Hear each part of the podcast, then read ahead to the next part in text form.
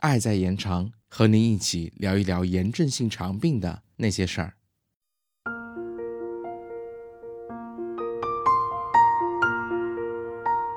嗨，你好吗？我是小白，我们又见面了。对于炎症性肠病症状会不定时发作这一情况，我想大家应该都比我了解的更多。而这些情况往往会给我们的朋友们带来一些干扰和一些苦恼，比如说在外出的时候会频繁的腹泻。因此，我们今天想跟大家一起来聊一聊，您在外出探亲旅游的时候会需要面临的一些事项和应对措施。首先，我们需要准备好一些物品，主要应对突然而来的肚子不舒服。比如说，我们需要携带好旅行装的湿纸巾，还有较软的面巾纸、干净的内衣裤，并且我们还要携带好能用来装那些内衣裤的塑料袋。嗯，同时我们还需要准备一些类似于小包装的消毒液，还有小镜子等等等等。此外，在我们要进入人比较多的场合之前，比如说商场啊、景区之前，一定要在门口的地图区留意好周围卫生间的所在位置和相关的便捷通道。如果可以，请拿手机拍下那张地图，以方便你在突然肚子不舒服的时候能够快速准确的找到卫生间的地址。同时，如果有可能，请尽量找一个相对最不常用的卫生间。以确保你不会遭遇不必要的打扰。此外，你还需要随身携带够足够量的药物，像造口术患者还需要携带辅助用品，确保及时能够服药或者更换辅料。在携带那些平时会使用的药物和服用的药物的同时，你还需要携带一些应急药物，比如说像止泻药、解痉药、口服补液盐和止痛药等等等等。在您外出的时候，还记得一定要随身携带一份您的病情介绍，其中要包括您的过敏史、诊断、治疗的经过、目前的用药情况和恢复情况等等。里面还可以加上一些当地医生的建议和注意事项，以方便随行人员和当地的其他医护人员对您的病情进行了解。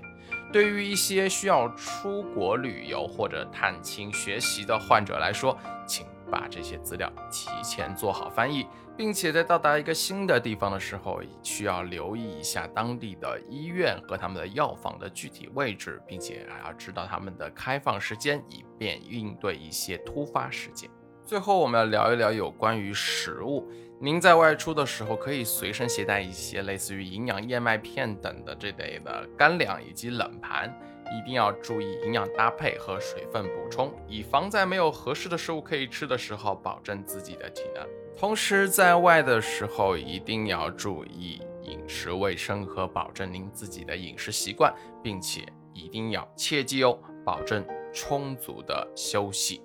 接下来是几个对于您外出的小贴士。我们都知道，像很多的免疫抑制类药物，像硫唑嘌呤、甲氨蝶呤等，都会让您的皮肤对太阳紫外线非常的敏感，并增加患皮肤癌的风险。所以说，您在出去旅行或者去一些阳光比较猛烈的地方之前，一定要选择高防晒系数的防晒霜，选择的标准为防晒系数一定要大于三十，这样才可以更好的保护我们的皮肤不受伤害。另外，炎症性肠病患者体内的高凝状态有增加血栓形成的风险，所以对于那些需要进行长途跋涉的患者来说，更应该避免深静脉血栓的形成。不论你是坐飞机、火车还是汽车，都应该有这样的意识。因此，在长途旅行当中，特别是那些行程在四个小时以上的朋友们，您可一定要注意以下的事项，来减少在旅途中的风险。比如说，穿上一些比较宽松舒适的衣服，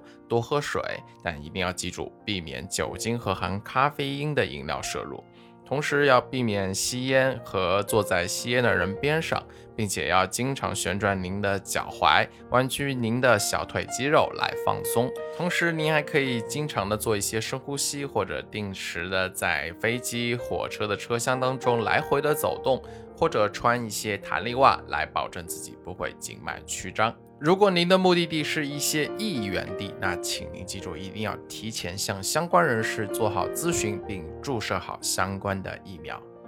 好了，今天的节目就这么多，希望大家每一次出行都可以享受你们的旅程，并且记得在必要的时候都可以在出行之前咨询对您病情非常了解的医护人员或者志愿者，获得合理的自身建议。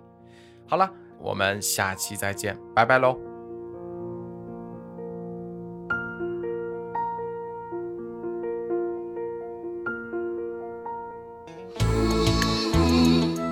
本节目由 CCCF 爱在延长炎症性肠病基金会独家录制播出。节目内容感谢由浙江大学出版社出版的《溃疡性结肠炎和克罗恩病你问我答》丛书。更多详情，请欢迎关注爱在延长官方网站及微博、微信公众号，期待您的互动。